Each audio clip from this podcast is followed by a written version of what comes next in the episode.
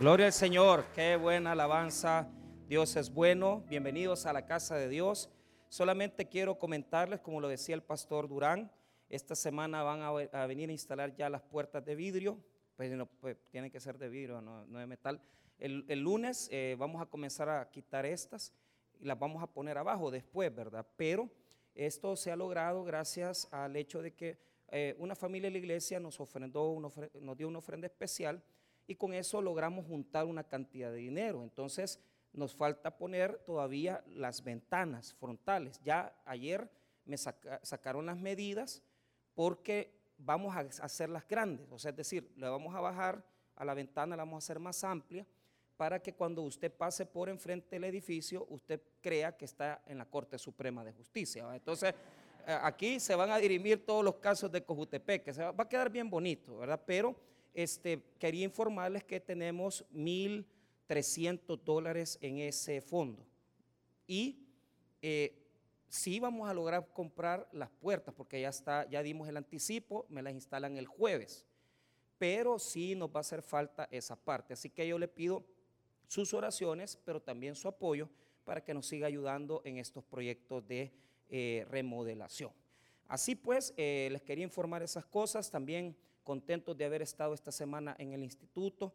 Eh, esperamos y estamos orando con los pastores que Dios nos siga abriendo puertas, ¿verdad? Porque eh, fue una oportunidad de Dios, pero queremos seguir trabajando y queremos que Dios nos siga dando la oportunidad de trabajar con cada uno de los, de los eh, digamos, de los niveles del instituto, porque en la mañana es un grupo, en la tarde otro, pero estamos orando. Y, y también, pues también hicimos esta semana el trabajo en la policía, Nacional Civil, gracias también al apoyo del pastor Samuel, que siempre nos está apoyando, él es el capellán de la Policía Nacional Civil, y a través de él eh, tenemos acceso a las Bartolinas y, hemos hecho este trabajo para la gloria y honra de Dios. Así que les agradezco los que oran, los que apoyan, porque sin esas ofrendas y recursos no se pudiera hacer esta labor ministerial.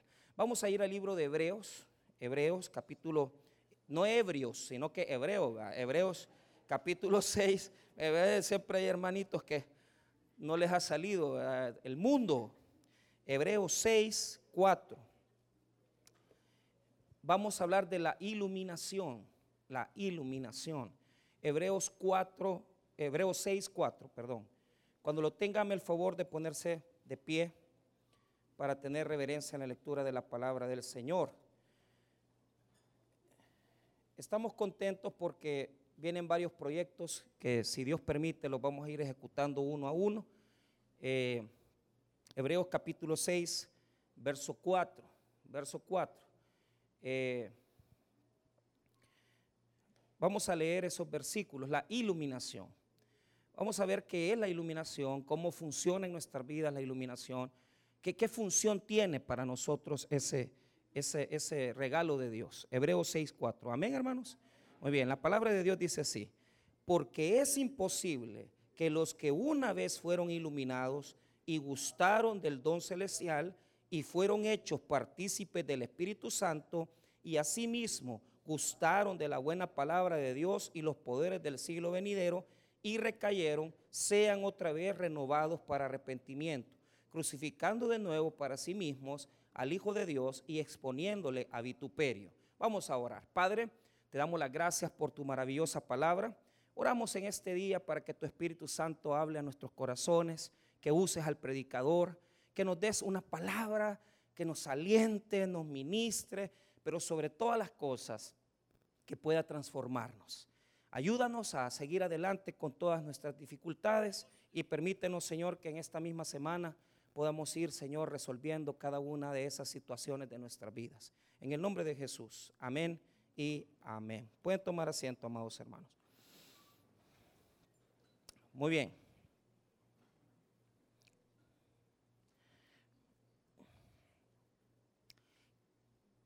La iluminación. La iluminación es el poder transformador que tiene la palabra de Dios. Escuche bien, hay, hay un resplandor en la misma Biblia que muchos de nosotros no logramos percibir. Ese resplandor puede llegar a nosotros a nivel de exposición de la palabra. Ya lo voy a explicar, usted no se preocupe.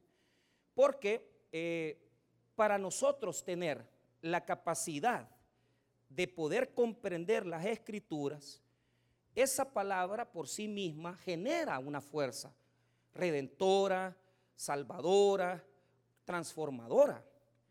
Pero tenemos esa convicción de que esa palabra que Dios nos ha dado en las escrituras, las escrituras ha sido un libro que ha sido desarrollado y compilado a través de los siglos. Pero esa misma palabra que está ahí tiene una fuerza que contiene el poder del Espíritu Santo. Entonces, ¿por qué la palabra no es igual que cualquier otro libro? ¿Por qué yo puedo leer un libro, digamos, eh, de la literatura histórica? Por ejemplo, podría leer el Don Quijote, podría yo leer cualquier tipo de literaturas de, digamos, de superación, pero la fuerza que tiene ese libro es solamente intelectual. Los libros comunes y corrientes lo único que pueden hacer es transformar mis ideas. La palabra de Dios ha llevado un proceso, día conmigo un proceso. Este proceso se llama el proceso inspiracional. Es decir, los escritores de la palabra, los escritores de la Biblia han tenido experiencias de fe con el Dios que nosotros conocemos. Y ellos han ido plasmando en la escritura sus experiencias y lo que Dios les ha enseñado. Usted puede notar en los libros de los profetas que se repite la misma fórmula. Dice así, así ha dicho Jehová, así ha dicho Yahvé, así ha dicho, algunos dicen Yahweh, no hay problema. Lo que yo quiero que entienda es que los escritores de la Biblia han sido inspirados por el Espíritu Santo, han plasmado las palabras en los textos bíblicos y esa palabra no es como otra literatura. ¿Por qué? Porque esa palabra tiene el poder y la fuerza del Espíritu Santo. Diga conmigo, el Espíritu Santo nos habla. Entonces, ¿por qué es diferente la Biblia a un libro común y corriente. Porque la Biblia no, hermano, apela a tus sentimientos, no apela a tu intelecto, apela a tu espíritu. Y el contenido del mensaje que existe dentro de la escritura, primeramente transforma el espíritu y después comienza a desarrollar en nosotros pensamientos y emociones distintas. Los libros de crecimiento los libros de superación y cualquier otro tipo de literatura solamente apela a la mente. Pero es muy difícil que eso llegue al espíritu, porque el espíritu solamente puede llegar lo que es de Dios. Y la Biblia tiene ese resplandor. Diga conmigo, resplandor. Algunas veces la Biblia la tenemos guardada, la despreciamos, la andamos en el carro y es bien común que que la toquemos solo los días domingos en la mañana cuando ya venimos a la iglesia. Y el pleito de los hermanos en la mañana es, ¿y mi Biblia dónde está, verdad? ¿Y a dónde la pusiste? Allá a buscarla, ¿verdad? Debajo del asiento del carro, a veces la dejan tirada en el cuarto. Bueno, y a veces hay pleito porque a veces ni la hallan, como ni la tocan, no la hallan. Entonces, es triste porque Dios quiere hablarnos. Amén, hermanos pero usted no quiere ver la luz.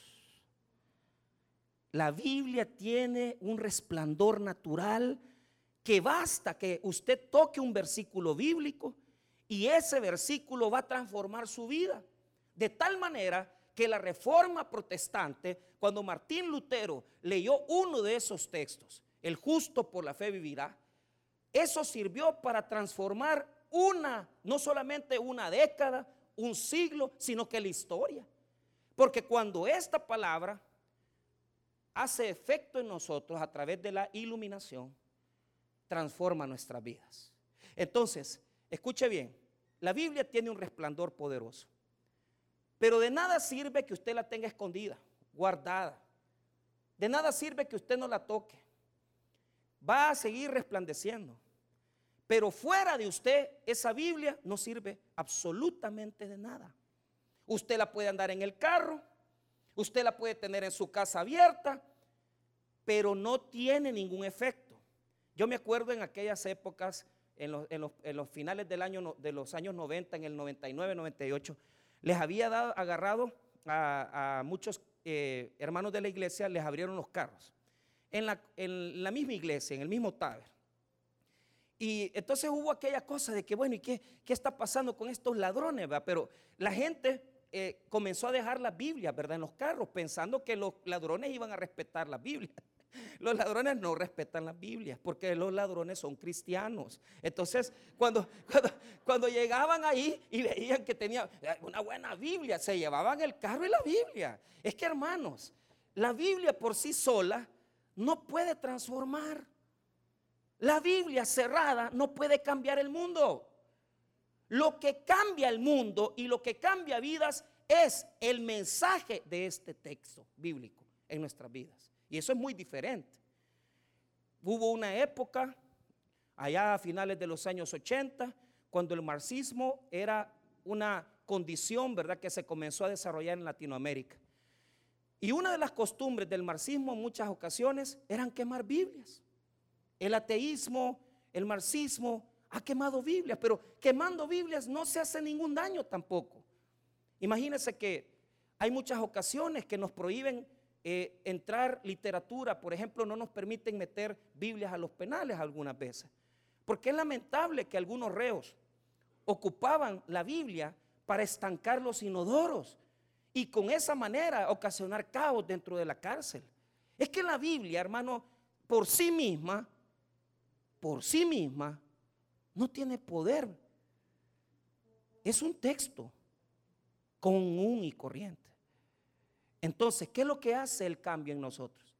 Cuando la abrimos y dejamos que el texto hable a nuestra vida. Ahí hay, ahí hay poder de Dios. Ahí sí hay poder transformador. Pero ¿cuál es el punto? Escuche bien.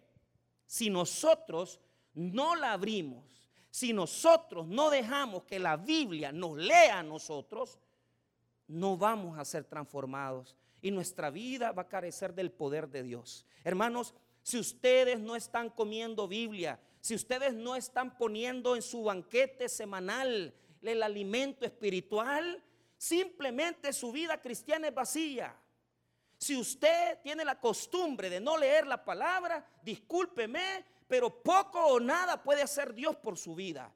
Es necesario que los que somos cristianos aprendamos a leer este libro y aprendamos que este libro haga resplandecer su luz sobre nosotros. Ahora, quiero explicarles cómo la Biblia resplandece. En qué momento ese resplandor es captado por nosotros. Este texto de Hebreos capítulo 6 es un texto complicado, porque el libro de Hebreos se escribe para un pueblo que está retrocediendo. Diga conmigo retrocediendo. Un pueblo que no tiene Biblia retrocede. Un pueblo que no lee la palabra se sale de la iglesia. Un pueblo que no tiene las escrituras no tiene fuerza espiritual. Y lo que va a suceder es que ese pueblo va a decaer. Hermanos míos, escuchen bien, si ustedes tienen la costumbre de venir a la iglesia, compren una Biblia. Si usted no tiene una Biblia, agarre un celular o agarre un iPad o agarre una tablet y, léala. Yo no les digo que es lo mejor posible una tablet o un celular, pero prefiero que tengan una tablet o un celular a que no tengan nada. Porque venir a la iglesia y no dejar que la palabra me lea es cerrarme a la luz de la palabra de Dios. Entonces, quiero que noten esto. Al llegar al capítulo 6, la Biblia nos va a hablar en el libro de Hebreos de los que se apartan. Diga conmigo los que se apartan. Y va a haber un proceso en ellos. El, texto bíblico está identificando un problema en ellos. ¿Qué pasa con aquellos cristianos que ya no se congregan? ¿Qué pasa con aquellos cristianos que incluso ya ni tan siquiera creen en Dios? Que un día estuvieron aquí, que cantaron alabanzas, que llevaron el ministerio. Mire, aquí está el doctor Enoch del CID y él sabe que en Zulután nosotros ministramos a los jóvenes por mucho tiempo. Y de todos esos jóvenes, a nosotros a veces nos quedamos impresionados, porque los llevamos al campamento, porque les predicamos la palabra, pero de repente, hermano, nos han salido de todo tipo de cosas ahí. Que uno se ha vuelto y se ha cambiado a una religión. que el otro no solamente ha caído en una religión, sino que además algunos de ellos ya ni creen en Dios. Y uno dice, bueno, ¿y aquí qué pasó? Si les predicamos, si les hablamos, si los llevábamos al culto, si los llevábamos a los campamentos. Escuche bien, hermano. Una cosa es que la Biblia resplandezca sobre usted y otra cosa es que usted reciba iluminación. Vuelvo a repetir. Usted puede estar expuesto a la Biblia. Usted puede escuchar predicaciones.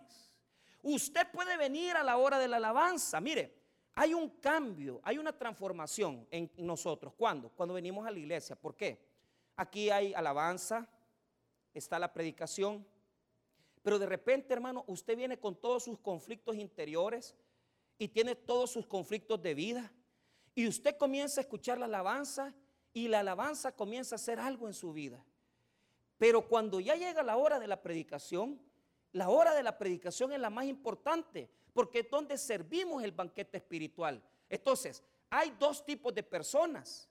Los que reciben iluminación y los que reciben solamente el resplandor de Dios. Aquellas personas que solamente están pasando por la iglesia porque tienen que ir a hacer algo, porque mañana tienen que ir a trabajar, no va a hacer nada la Biblia en ustedes. Porque para poder crecer yo necesito venir a la iglesia con un deseo de aprender, de recibir. Si usted viene a la iglesia los días domingos y usted viene con una actitud equivocada, es decir, viene solamente por pasar y no viene con un depósito espiritual, porque usted tiene que saber que hay una palabra importante. Diga conmigo expectativa. Yo no vengo a la iglesia solo por pasarla bien. Yo no vengo a la iglesia porque el domingo vamos a celebrar el Día del Padre. Eso es, eso hermano, es pasar por la iglesia. El cristiano verdadero no solamente pasa por la iglesia, sino que recibe en la iglesia. Diga conmigo, recibo en la iglesia. Prepare su corazón, prepare su espíritu y venga dispuesto a copiar enseñanzas, a recibir de parte de Dios la palabra que le va a enviar y usted va a comenzar a ver cómo su vida va a crecer, cómo su vida va a desarrollarse y cómo usted como cristiano va a superar los problemas. Mire qué diferente. Usted puede pasar sentado en una iglesia 30 años y no se va a convertir en cristiano, nunca. Usted puede estar en un parqueo y usted nunca se va a convertir en un carro. ¿Me entiende lo que le quiero decir? Hay mucha gente aquí que tienen 20 años de estar en la iglesia, pero no se le ve su cristianismo. 15 años de ser de cualquier congregación, pero no se le nota. ¿Sabe por qué? Porque no es cuántos cultos veniste, no es a cuántas iglesias fuiste, es cuando preparaste tu corazón para que la palabra cayera en tu espíritu y la recibieras con gozo. Usted tiene que venir los domingos con un deseo de aprender. Y yo le garantizo algo. Hay muchas veces que los sermones cuestan, hermano. Dice, oye, el pastor quizás andaba perdido, se peleó con la mujer. Ahorita estoy peleado porque se peleó con no sé quién. Entonces, usted dice, quizás no andaba bien, pero aún en esos momentos, la palabra y Dios siempre le va a mandar un mensaje a su corazón. Siempre, diga conmigo, siempre Dios habla. Hasta por las más personas, hasta las más inútiles personas. Amén. Gloria a Dios, sí, porque ¿qué, más siervo inútil que yo? ¿Qué más siervo incapacitado que yo? Pero ¿sabe cuál es el mensaje? Cada vez que se abre la Biblia y una persona la predica con autoridad, usted va a recibir transformación de vida si la quiere recibir. Pero si usted viene con un corazón cerrado y usted viene con todos sus problemas, Dios no puede dirigir su corazón. La lluvia Dios siempre la va a mandar.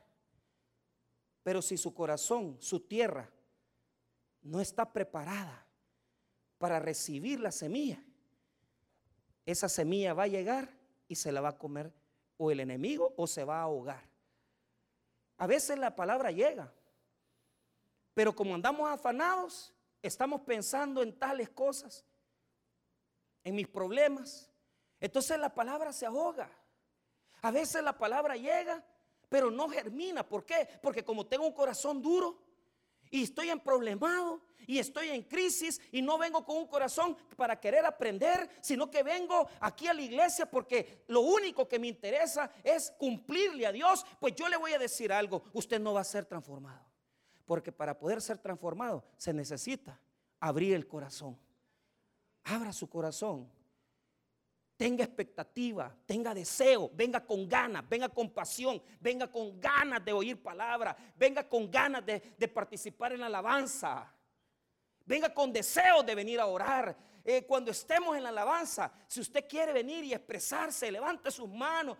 Eh, no le digo que salte tampoco, ¿verdad? Pero, pero si quiere saltar, vaya a la cancha a saltar. Entonces, lo que le quiero decir es, recibamos la palabra de Dios. Porque Dios siempre nos quiere hablar. Entonces, la palabra de Dios es resplandeciente. Pero esa luz no va a entrar en nosotros. Si no la buscamos, si no la deseamos, si no la anhelamos. Vea lo que dice el versículo número 4. Mire lo que dice. Porque es imposible que los que una vez que fueron iluminados y gustaron del don celestial y fueron hechos partícipes del Espíritu Santo. Entonces, ahí hay varias condiciones. Número uno, dice en primer lugar, los que una vez fueron iluminados, gustaron del don celestial y fueron hechos partícipes del Espíritu Santo. Entonces, quiere decir que la luz puede llegar a su vida, pero usted no recibirla. Mire, algo bien, y esto es algo real. Eh, a mí me ha tocado llevar mucha gente a campamentos y retiros. Pero el problema es que cuando usted viene a la iglesia, usted va a la alabanza, usted va a la predicación y a la oración. Pero todo eso puede estar pasando al lado suyo sin usted ser parte de eso. Y le voy a explicar. Cuando fuimos al, al, concierto de fin de año que organizó el pastor Junior en el, en el Estadio Cucatlán, ahí estaban varios pastores de calidad y habían varios cantantes también que estaban ministrando. Pero en lo que yo estaba, porque yo dije, voy a ir allá a la cancha, ¿verdad? Entré, llegué y esto que estábamos bien cerca del, escenario. Pero ¿sabe cuál es el problema? En lo que yo estaba ahí, habían dos hipótesis ahí que estaban platicando. Habían otros ahí que estaban contando chistes. La palabra de Dios, iluminando la vida de los hombres, rodeándonos de su bendición, abrazándonos con ella, porque le voy a decir esto, estaba un ambiente maravilloso, era un ambiente fantástico. Pero ¿cuál fue el problema? Muchas de las personas que estaban ahí no llegaron a recibir, sino que lo que llegaron es a hacer estorbo. Y eso nos pasa muchas veces los días domingos.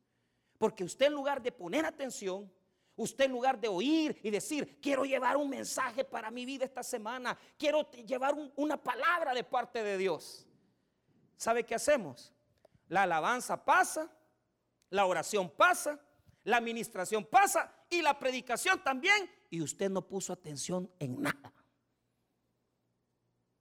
Eso ya no, ya no puede existir aquí. Porque Dios quiere derramar su gloria en este lugar. Dios quiere transformar vidas. Dios quiere restaurar hogares. Dios quiere bendecir hogares. Pero si usted no pone un corazón dispuesto para recibir la poderosa palabra de Dios, Puede usted ser partícipe, puede gustar, pero eso nunca va a entrar en su corazón. Jamás va, a ser parte de su vida. Y ahora, ¿por qué nosotros venimos a la iglesia y muchas veces no crecemos? Porque le ponemos más atención a cualquier otra cosa, menos a la palabra de Dios. No llevamos un, deseo de aprender. No llevamos un cuaderno donde llevemos la enseñanza. Y, yo les digo de todo corazón yo quisiera, hermanos, que si hubiera una iglesia que creciera en este lugar cada vez más, fuera una iglesia basada en la palabra, no basada en la alabanza, porque es bien fácil. Yo les digo, voy a traer un cantante y la iglesia se llena. Pero la pregunta es, usted sintió bonito el momento, usted cantó las alabanzas, pero su vida no va a ser transformada, porque lo único que puede transformar la vida es la poderosa palabra de Dios. Entonces, el resplandor de la escritura tiene que entrar en mi corazón y tiene que ser parte de mi vida. Día conmigo, parte de mi vida. ¿Cómo se llama eso? Día conmigo, el pan de vida eterna. La Biblia es comida espiritual. Entonces Jesús les dijo a sus seguidores, óigame bien, si usted no bebe mi sangre y come mi carne, no puede ser mi discípulo. Y usted dice, pastor, ¿y eso qué significa? Se lo voy a explicar. Cuando yo veo el resplandor de la Biblia, yo tomo la palabra y la aplico a mi vida. La luz de la Biblia llega a mi corazón, llega a mi espíritu y esa luz transforma mi vida. Eso se llama iluminación. Cuando la palabra de Dios se vuelve, óigame bien, en mí se vuelve vida. Diga conmigo, vida.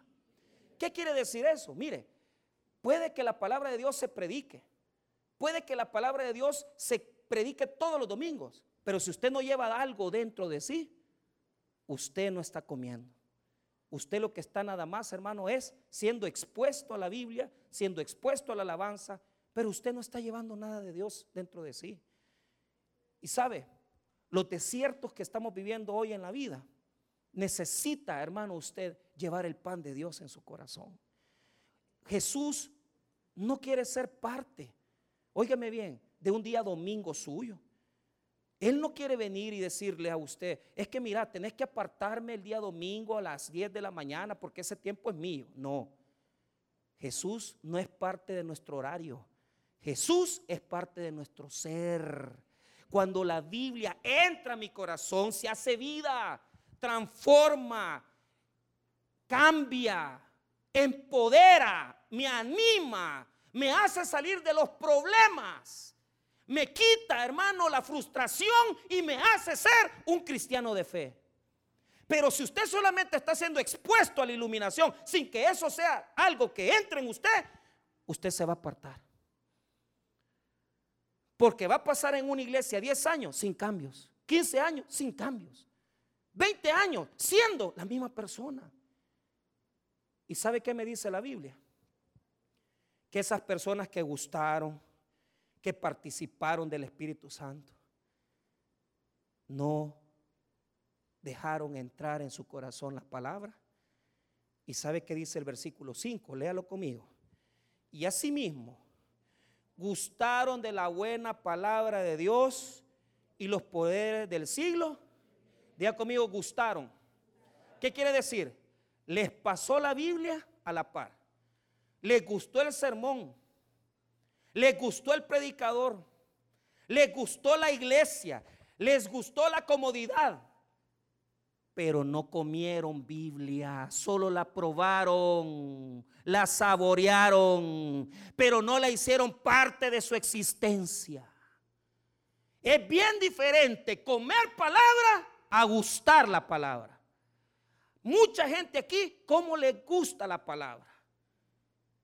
Les encanta la palabra. Yo tengo un amigo que yo casé hace cuatro años. Y pasa oyendo alabanzas. Y él es un gran cristianazo. Y cómo le gusta escuchar alabanza y todo. Pero nunca entra al culto.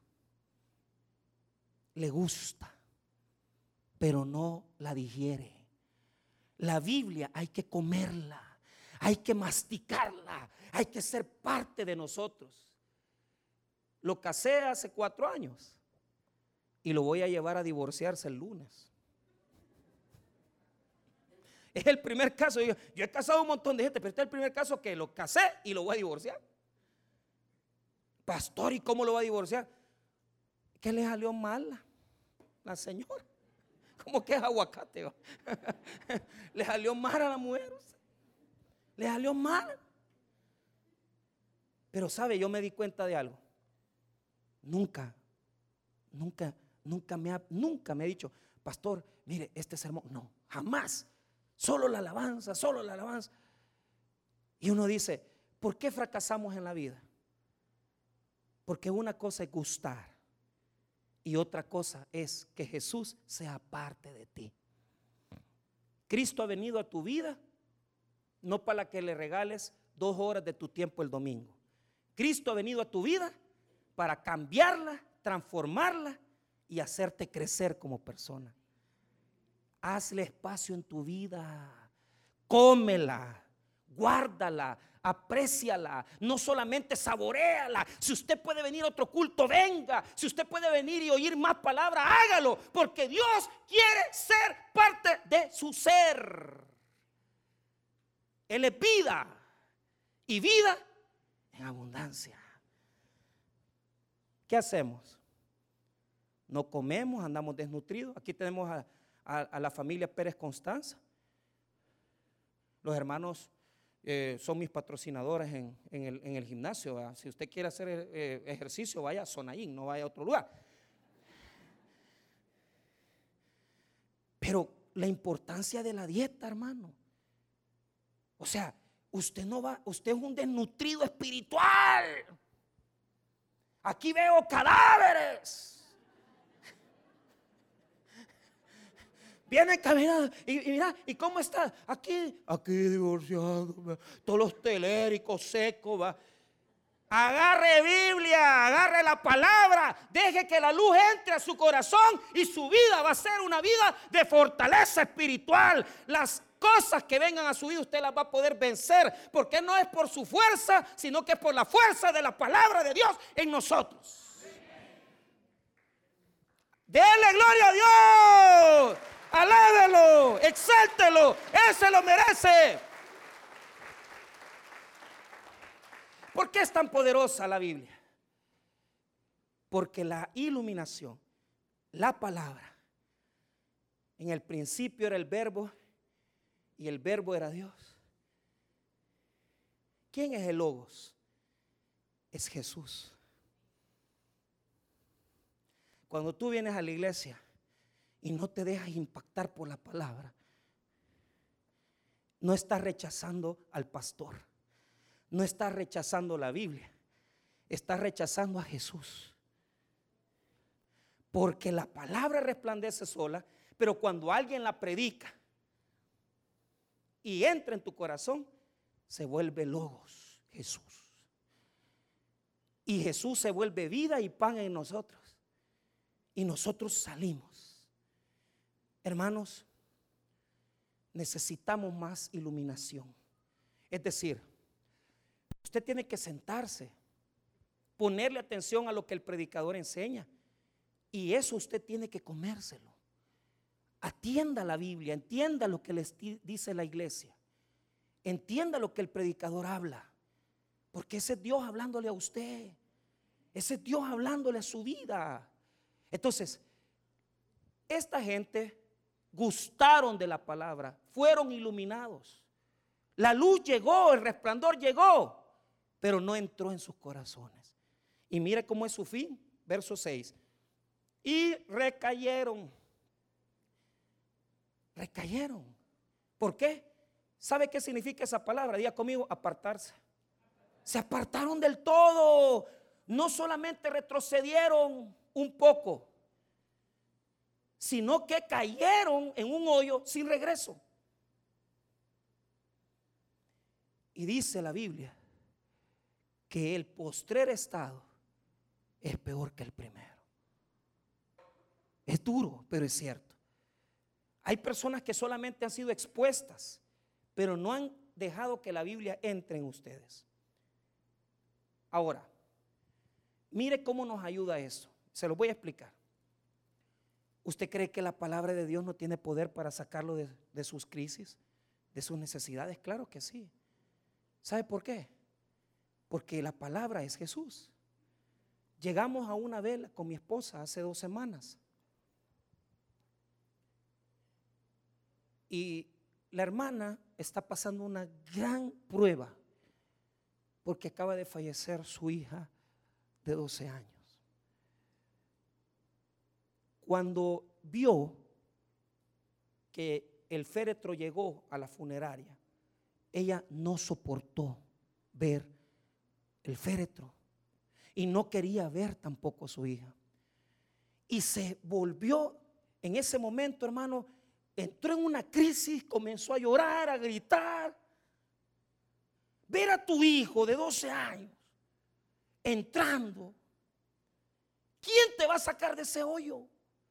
¿Quién te va a sacar de esa crisis? ¿Cómo se llama eso? Diga conmigo oscuridad. Dígalo bien, oscuridad. La vida está llena de oscuridades espirituales y de vida. Vea lo que dice segunda epístola a los Corintios, capítulo 4. La vida está llena de oscuridades.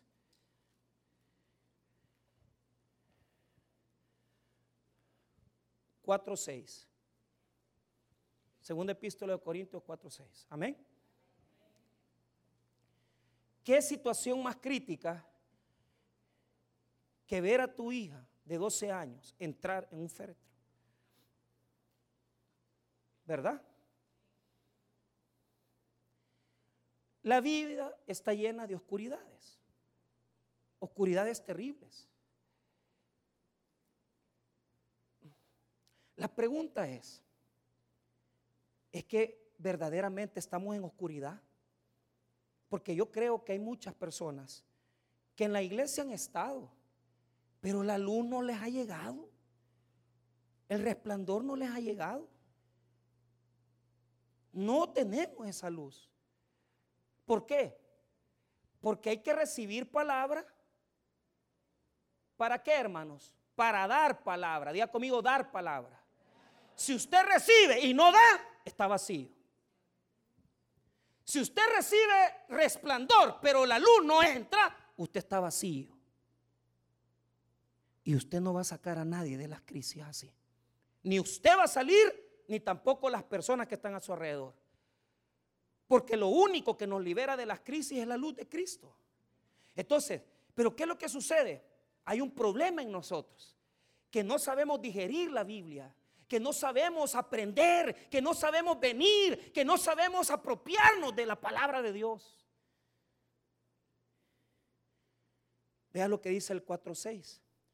Porque Dios que mandó que de las tinieblas resplandeciese la luz, es el que resplandeció en nuestros corazones para iluminación del conocimiento de la gloria de Dios en la faz de Jesucristo. Entonces hay un lugar donde funciona la luz. ¿Dónde funciona la luz?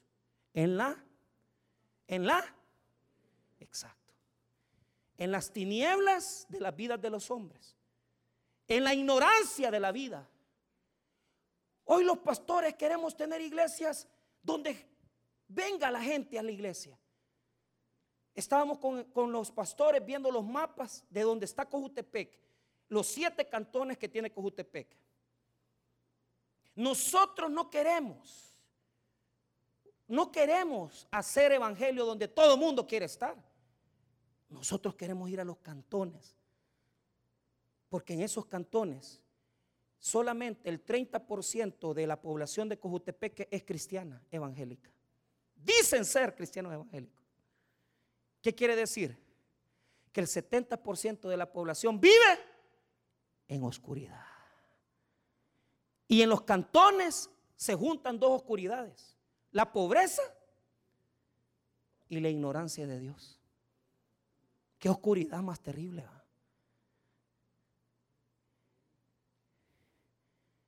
Por eso esa, esa alabanza, enciende una luz, déjala brillar.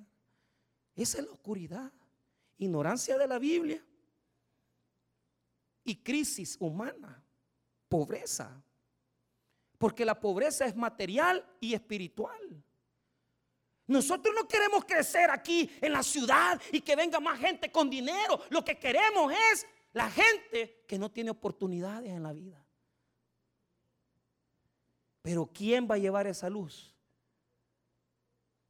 Aquellos que tenemos dentro de nosotros el pan de vida y la luz de Cristo. Los que han entendido el mensaje, porque el que no lo entiende no lo puede compartir. Entonces, hay una iglesia en oscuridad que como no ha entendido las verdades de Dios, no las puede compartir. ¿Y cómo va a compartir usted algo que no puede enseñar? Hablé con el hermano Ramón Navarrete y me corrigió. Porque yo, di un sermón el viernes que yo como no sé de agricultura, solo en los libros. Y ya me dice el hermano Ramón, me dice, pastor, se cultiva en tal mes, la lluvia temprana es esta, la lluvia tardía. Usted al revés dijo las cosas, tiene toda la razón. Pero yo no soy agricultor, nunca he sembrado nada, solo la palabra. Y mi esposa que me tiene bien sembrado con todos estos años que he estado con ella, ¿va? Entonces, con, mis dos hijas, ¿va? Entonces, pero ¿cuál es el tema? Oiga bien lo que le voy a decir. Los vehículos que usa Dios para llevar la luz son ustedes y nosotros. Pero usted tiene que haber entendido el mensaje para compartirlo. ¿Qué hizo mi esposa cuando vio a la hermana que estaba en una locura? se le acercó, agarró el Salmo 23 y le comenzó a, leer, Jehová es mi pastor, nada me faltará. Y comenzó a leerle y a leerle. Y, ella no, ni la veía, no sabía quién era mi esposa, se había olvidado quién era. Pero cuando le comenzó a leer la Biblia, ella comenzó a calmarse. ¿Qué es eso? Luz en oscuridad. ¿Y sabe qué le dijo una señora que estaba ahí? Oiga lo que le dijo a mi esposa. A usted Dios la ha mandado, le a usted Dios la ha mandado. ¿Cuántas veces? ¿Cuánta gente en necesidad hay? Y usted llevando luz dentro y usted dejando que la gente se muera en la oscuridad. Qué terrible, qué duro. Porque siempre hay alguien que necesita una palabra. Siempre hay alguien que necesita la luz suya. Siempre hay una persona que necesita que usted le diga la palabra de Dios. Pero usted se queda callado porque no ha logrado comprender que la luz hay que recibirla, guardarla y exponerla. No hemos llegado a eso. Por eso el apóstol Pablo dice en este texto, vea el 6 otra vez, porque Dios que mandó que de las tinieblas resplandeciese la luz, es el que resplandeció en nuestros corazones para iluminación del conocimiento de la gloria de Dios en la faz de Jesucristo. Cuando la oscuridad ha llegado y nosotros llevamos la palabra, hay luz en ese lugar, hay esperanza en ese lugar, hay transformación en ese lugar. Por lo tanto, hermanos míos, si usted ha venido a la iglesia por mucho tiempo, y usted solamente ha sido, ha sido de los que han gustado de la palabra, han participado. La luz ha pasado al lado suyo, pero probablemente no lo ha hecho vida en su vida. Esta es una buena mañana para decir, Señor, quiero aprender palabra, quiero guardar tu palabra en mi corazón y quiero llevarla donde hay oscuridad. A mí no me pongan donde está fácil. A mí que me pongan donde esté tres veces más oscuro. Porque ahí es donde Cristo nos ha mandado a llevar la luz en medio de las tinieblas. Iluminen la vida de otros. Aprendan Biblia. Aprendan palabra. Y Dios va a resplandecer sobre la vida de cada uno de nosotros. Vamos a orar, hermanos. Padre, gracias por tu palabra. Gracias por tu misericordia y tu bondad.